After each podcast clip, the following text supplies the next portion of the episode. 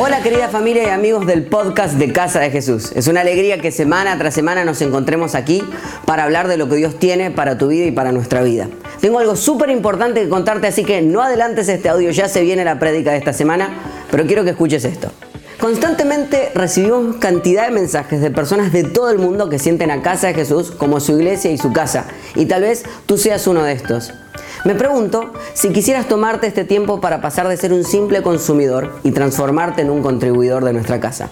Nuestra iglesia tiene la costumbre de comenzar el año estableciendo los sueños que tenemos y desafiándonos a dar aún más de lo requerido. Este año la serie se llama Corremos para ganar y estoy seguro que va a desafiar tu fe. La enseñanza que vas a escuchar ahora mismo tiene que ver con esto. Y quiero preguntarte si quisieras participar de este sueño haciendo una ofrenda única o bien sumándote a nuestro proyecto de más 10 con una membresía de 10 dólares por mes. Te invito a que ya mismo entres a casadejesús.com y hagas clic en el link que dice Corremos para ganar. Casa de Jesús tiene una visión muy grande. Estamos en nuestros mejores tiempos y tú eres parte de esta visión. Tu ciudad necesita cristianos que no jueguen a ser iglesia, sino que sean la iglesia, que den su vida por Cristo, que corran para ganar. Ganar es que el mundo escuche el mensaje de amor y gracia que cambió tu vida. Ganar es que cuando dejes este mundo no te hayas guardado nada. Ganar es ser parte de un equipo que no deja a nadie en el camino. Ganar es dar todo lo que tengo para que otros conozcan el nombre que es por sobre todo nombre, el nombre de Jesús. Este año corremos para ganar. ¿Y tú? ¿Por qué corres?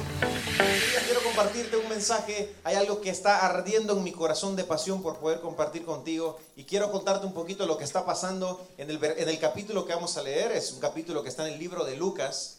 Lucas es el tercer libro del, Nuevo Testamento y lo vamos a leer en el capítulo 8 y en este capítulo, en los versículos anteriores, Jesús viene haciendo milagros. O sea, Jesús estaba on fire. Él venía de subirse con los discípulos, de estar en la barca y de pronto había una tempestad. ¿Alguno conoce un poco de lluvia acá en Miami?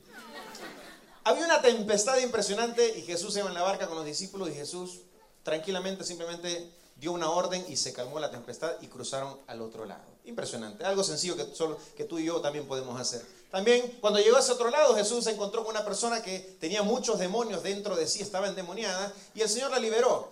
Dice, la Biblia que tenía una legión, eso es una cantidad impresionante de demonios, y Jesús lo liberó. O sea, Jesús venía haciendo eh, em, eh, milagros a la orden del día. Y ahora nos vamos a encontrar con un milagro impresionante donde Jesús resucita a una niña. Pero yo quiero que tú me ayudes a poder acompañarme en, este, en esta historia tan espectacular y este milagro que Dios hizo. Lucas capítulo 8, versículo 40 al 56 dice lo siguiente.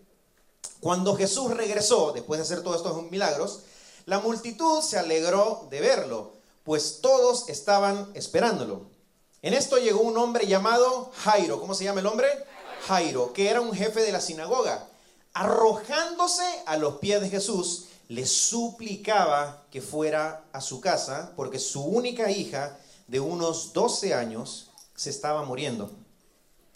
Jesús se puso en camino y las multitudes lo apretujaban.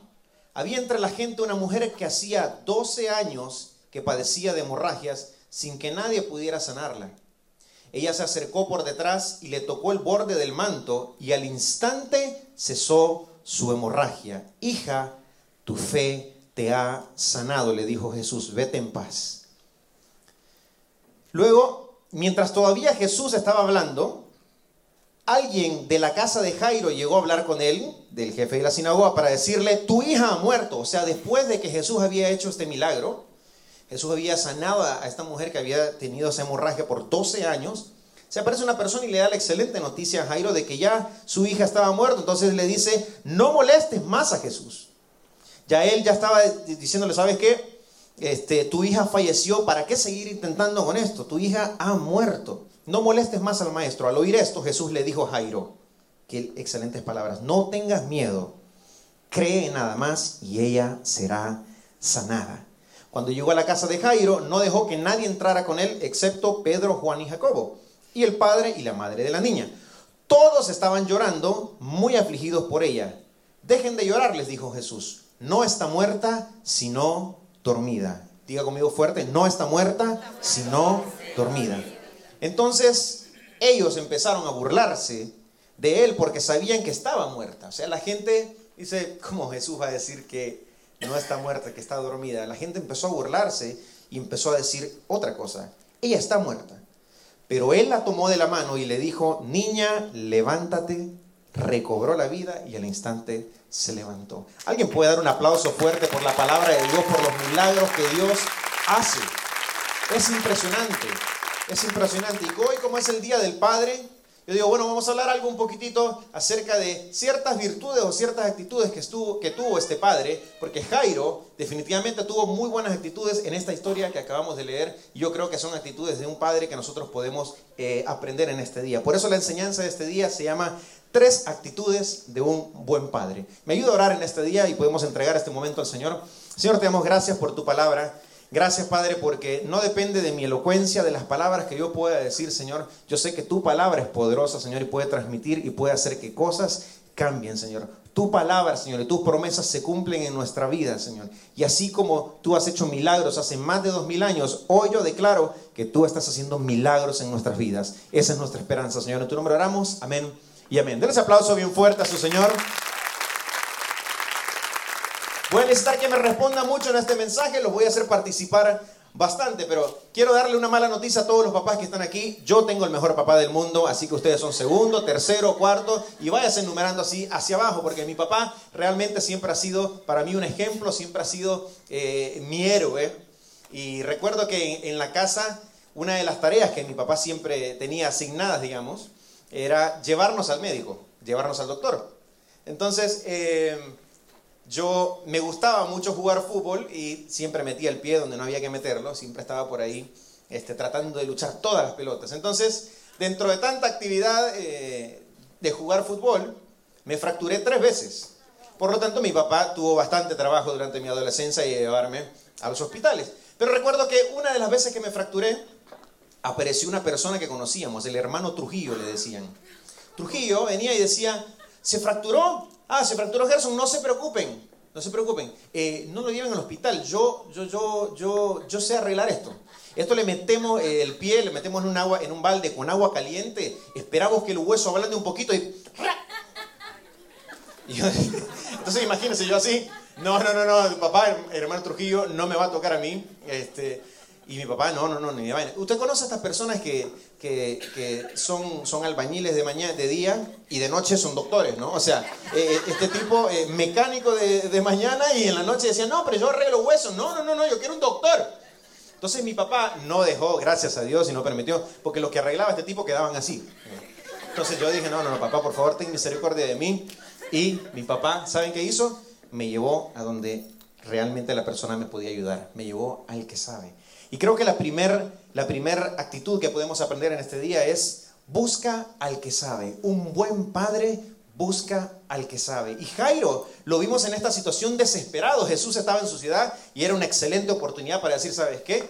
Mi hija está muriendo, mi hija está muy enferma y Jesús está acá. No voy a perder el tiempo ni con los discípulos, ni con la gente, ni con el rabino, ni con nadie que no sea Jesús, porque yo voy a buscar al que realmente sabe, aquel que me puede ayudar. ¿Cuántos de nosotros necesitamos de dejar perder el tiempo y dejar de buscar a personas que piensas que te van a ayudar, pero el único que te puede ayudar es Cristo Jesús? Búscalo, busca al que sabe, no pierdas más el tiempo.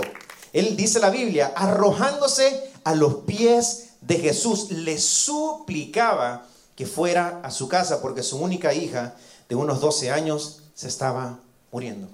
Qué importante es poder saber quién realmente te puede ayudar. Y ese es Jesús. Yo en este momento quiero, quiero tomar un ejemplo para que sigamos avanzando un poquito en la historia y le voy a pedir a los muchachos de la banda que puedan subir. Así me pueden ayudar a poder ejemplificar mejor, de una forma un poco más visual, lo que está pasando en este momento.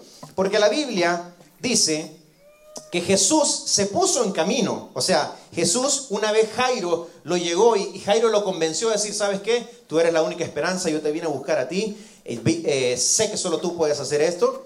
Dice la Biblia que Jesús se puso en camino y las multitudes lo apretujaban. Por eso quiero que recibamos a las multitudes y a Jesús acá también. Gustavo va a ser Jesús. ¿Estás libre de pecado? Bueno, vamos entonces a seguir adelante. Así que más o menos yo me imagino que esto es lo que estaba pasando. Jesús iba caminando, yo soy Jairo, Ahí está Jesús y ahí está la multitud que lo sigue porque siempre están los chismosos. ¿no? ah, Jesús va a ir a hacer otro milagro, vamos. Yo me anoto, yo me prendo. Y, no ayuda para el Uber después, porque el Uber entra en cuatro y en el quinto ya, o sea, se queda para. Entonces, esto es lo que estaba más o menos pasando, esto es lo que yo me imagino. Viene Jairo y dice, Jesús, te necesito. ¿Puedes venir a mi casa? Bueno, perfecto, vamos entonces, mira, te voy guiando, te voy contando, estoy, estoy pero apúrense, por favor, dale, Jesús, no, no, eh, no perdas el tiempo con estos muchachos, muchachos, no tengo mucho tiempo, mi hija se está muriendo, muchachos. Entonces la Biblia dice que de repente en ese grupo había una mujer que tenía una hemorragia, un flujo de sangre. Dice la Biblia que la mujer tocó el manto del Señor y fue sana. Denle un aplauso bien fuerte a los milagros que el Señor hace. Vamos a despedir a nuestros actores de calidad. Estos muchachos están actuando todos los viernes y sábado, 8 de la noche, en el teatro de la Casa de Jesús. Pero, hey, qué increíble lo que está pasando, de que lo que yo veo aquí y una, la segunda actitud que yo quiero destacar del papá, es que un buen padre camina a su paso camina al paso de Jesús. ¿Por qué? Porque la Biblia nos está contando de que Jesús va caminando, pero la multitud lo va apretando, la multitud hay gente que lo rodea y tal vez tú lo que quieres es decir, Jesús, agarrar a Jesús de la mano y correr. Y correr y decirle, estoy desesperado por lo que estoy viviendo, necesito que hoy hagas un milagro y tienes que ir a mi casa. Pero hay gente rodeando a Jesús. Yo quiero decirte algo, es impresionante lo que pasó porque en el medio de esta historia Jesús sana y bendice la vida de una persona que estaba entre la multitud. Qué increíble. Pero muchas veces nos pasa lo siguiente. Muchas veces nos pasa de que nosotros buscando nuestro milagro, habiendo buscado el que sabe, empezamos a caminar, pero no nos gusta el proceso. No nos gusta el camino de tomar paso a paso, de que las cosas no vayan a la velocidad que tú y yo queremos. Y que todavía aún así de pronto Jesús que yo le vengo pidiendo por tanto tiempo que haga el milagro, le hace el milagro al otro. ¿Sabes qué puede generar esto en tu vida? Esto yo lo llamo o es envidia o esperanza. Esto lo puedes decidir tú de lo que Dios está haciendo. Porque puede ser que diga, ¿sabes qué Dios estoy? Yo creo en ti, pero no, mira, se gastó el, el milagro que yo estaba necesitando, se lo gastó en otra persona. O sabes que esto está haciendo que se retrase. O sea, tú puedes empezar a decir envidio a las personas que Dios está haciendo algo porque tú no ves que Dios está haciendo algo en tu vida. Qué terrible es que muchas veces nos pasa eso. Nos es fácil llorar con el que llora, pero nos es difícil reír con el que ríe. Porque tal vez tú estás orando para que te promuevan en tu trabajo y has trabajado durísimo y llegó alguien nuevo que tiene una semana de estar en training y lo promovieron. Y tú dices, no, no puede ser. No, Señor, si yo te estaba orando y este tipo, no, no, no, no puede ser. ¿Por qué será que nos es difícil poder alegrarnos con el que está alegre? Ver milagros de Dios. Jairo podía haber dicho en el momento, Señor, yo no necesito que sanes a esta mujer que está pasando esta situación, necesito que sanes a mi hija que está en este momento tan delicado y mi hija está muriendo. ¿Hay alguien que me entienda aquí? Es, es increíble lo que está pasando. Pero ¿sabes qué? Si tú logras enfocar tu vida y no quedarte con el sentimiento de envidia, ¿sabes qué te va a pasar? Vas a tener la esperanza. La esperanza de saber de que aún en el proceso, aún cuando estamos camino a casa, para que Dios sane a mi hija, Dios está haciendo milagros y que Dios es poderoso. Porque Dios hizo un milagro de hace 12 años que esta persona necesitaba y que nadie podía, solamente Él lo hizo y esto te va a dar esperanza. Dios está haciendo milagros. Dios está haciendo milagros. ¿Y sabes qué también te lleva a esta situación? O tú eres el impedimento de Dios para los milagros o eres el instrumento. Déjate usar por Dios. O eres el impedimento o eres el instrumento. Jairo podía decir, no, no, no, no, señor, tapen a esa señora, ya la conozco. Esta es la que viene siempre a orar todos los domingos y habla y, ora más fuerte que yo. Tápenle la boca porque yo quiero que Dios me escuche en esta noche. O puede ser el impedimento y decir, no, señor, no hagas este milagro. O puede ser el instrumento que cuando tú estás buscando tu milagro, que en el medio de tu necesidad, que en el medio de tu, situación, cuando tú transmites la esperanza que Dios te está dando y hay gente rodeada, Dios va a empezar a bendecir a tus familiares, Dios va a empezar a bendecir a las personas que están cerca de ti, Dios va a comenzar a hacer milagros y va a ser, te va a usar a ti como un instrumento en sus manos. Y qué cosa más maravillosa es que mientras tú estás esperando en el proceso de Dios y confiando, Dios te recuerde que Él, que Él está contigo y que Él es todopoderoso para hacer los milagros que tú y yo no podemos hacer. Por eso tienes que caminar a su paso, confiar en los procesos. Confía en los procesos. Confía en lo que Dios está haciendo. La palabra proceso la detestamos todos. No me digan, ah, a mí me encantan los procesos. ¿Ah, sí? Me encantan los procesos. No nos gusta ni siquiera cuando nos dicen, ah, eh, vengo para pagar, estoy, quiero pagar el, el teléfono, sí, déjenme un segundo, lo voy a transferir al área de finanzas. Y ponen la música, ya nos desesperamos. ¿Cuántas veces en un drive-thru Decimos, no puede ser que me hagan esperar dos minutos para que me den las papitas. Dos minutos. O sea, ¿cuántas veces en los procesos y hay situaciones? Esta mujer, dice la Biblia, que tenía 12 años de tener esta situación, de estar esperando un milagro, que Dios hiciera algo en su vida. 12 años esperando, pero con fe, pero sabía de que cuando Jesús iba a estar pasando, iba a acercarse, iba a tocar el manto y Dios la iba a sanar. Este hombre Jairo sabía que esa era la oportunidad y no importaba el tiempo que había tenido que estar esperando, él sabía de que él se iba a acercar y iba a caminar con Dios. Tienes que caminar a su paso, tienes que aprender a caminar al paso que Jesús lleva. Es muy difícil poder vivirlo, pero a veces es lo único que nosotros nos podemos aferrar, es a la esperanza que Dios tiene. No a veces, siempre. Es fácil decirlo, difícil de vivirlo. Fácil decirlo, difícil de vivirlo. Pero ¿sabes qué? Qué lindo saber que la esperanza de Dios es la que a nosotros nos da, nos consuela y nos lleva. Nos lleva y nos prepara para los mejores milagros que Dios tiene en su vida. Y la tercera situación que yo veo en este padre que hoy podemos aprender es que un buen padre sabe que Jesús es puntual. Diga fuerte conmigo, un buen padre sabe que Jesús es puntual. ¿Y a qué me refiero con esto? Mire, muchos de nosotros, igual pedir a la banda que pueda subir y me pueda acompañar, muchos de nosotros tenemos problemas con ortografía. No me diga que no, porque escriben cada cosa en Facebook que a veces uno dice, no puede ser. Con B grande vas a escribir eso. No, sin H. No, o sea, es impresionante. Pero en la puntuación tenemos muchos problemas y muchos de nosotros hemos cometido errores garrafales. Es más, yo le voy a contar dos errores que personas normales hicieron. No me vaya a juzgar a mí porque no fui yo el que lo hice, simplemente los voy a leer, así que no se enoje conmigo. Pero fíjense bien, antes, de ver los, errores, quiero decirle que en la puntuación hay numerosos signos de puntuación que existen. No obstante, los más importantes son el punto y la coma. Digo fuerte conmigo, el punto y la coma. Este día, ¿qué espiritual será el punto y la coma? Ya va a ver lo que vamos a estudiar en este día. La coma marca una pausa breve dentro de un enunciado. O sea, la coma simplemente genera una pausa donde puedes respirar, donde puedes tomar aire, donde todavía no se ha acabado lo que se está diciendo. El punto y final es el símbolo que cierra un contenido, texto o idea.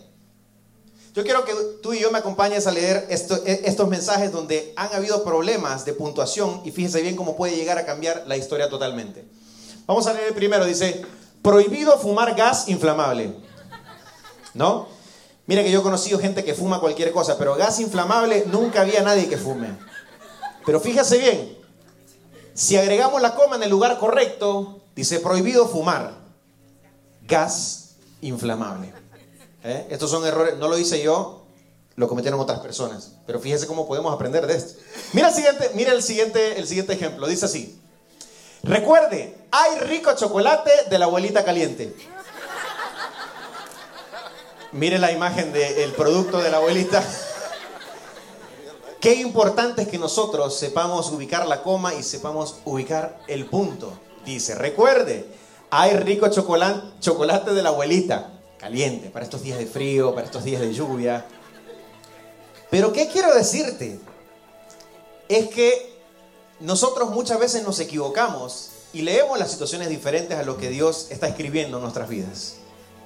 Yo quiero recordarte lo que leímos al principio. Al principio después de que Jesús hizo el milagro en la vida de esta mujer, se le acercó una persona a Jairo, se recuerda, y le dijo, no molestes más a Jesús. Tu, tu hija está muerta. No lo molestes más. Qué excelente noticia le dio este amigo, ¿no? O sea, le transmitía cero fe, pero Jairo siguió caminando al paso de Jesús. Él sabía de que Jesús lo podía hacer. Él siguió confiando y dijo, ¿sabes qué? Aún así vamos a seguir caminando y vamos a ir a la casa y mientras Jesús va haciendo milagros en la vida de otras personas, yo creo de que Jesús va a darme esperanza a través de lo que está haciendo. Yo creo que Jesús es el único que lo puede hacer. Y cuando llegaron a la casa, ¿qué dijeron las personas?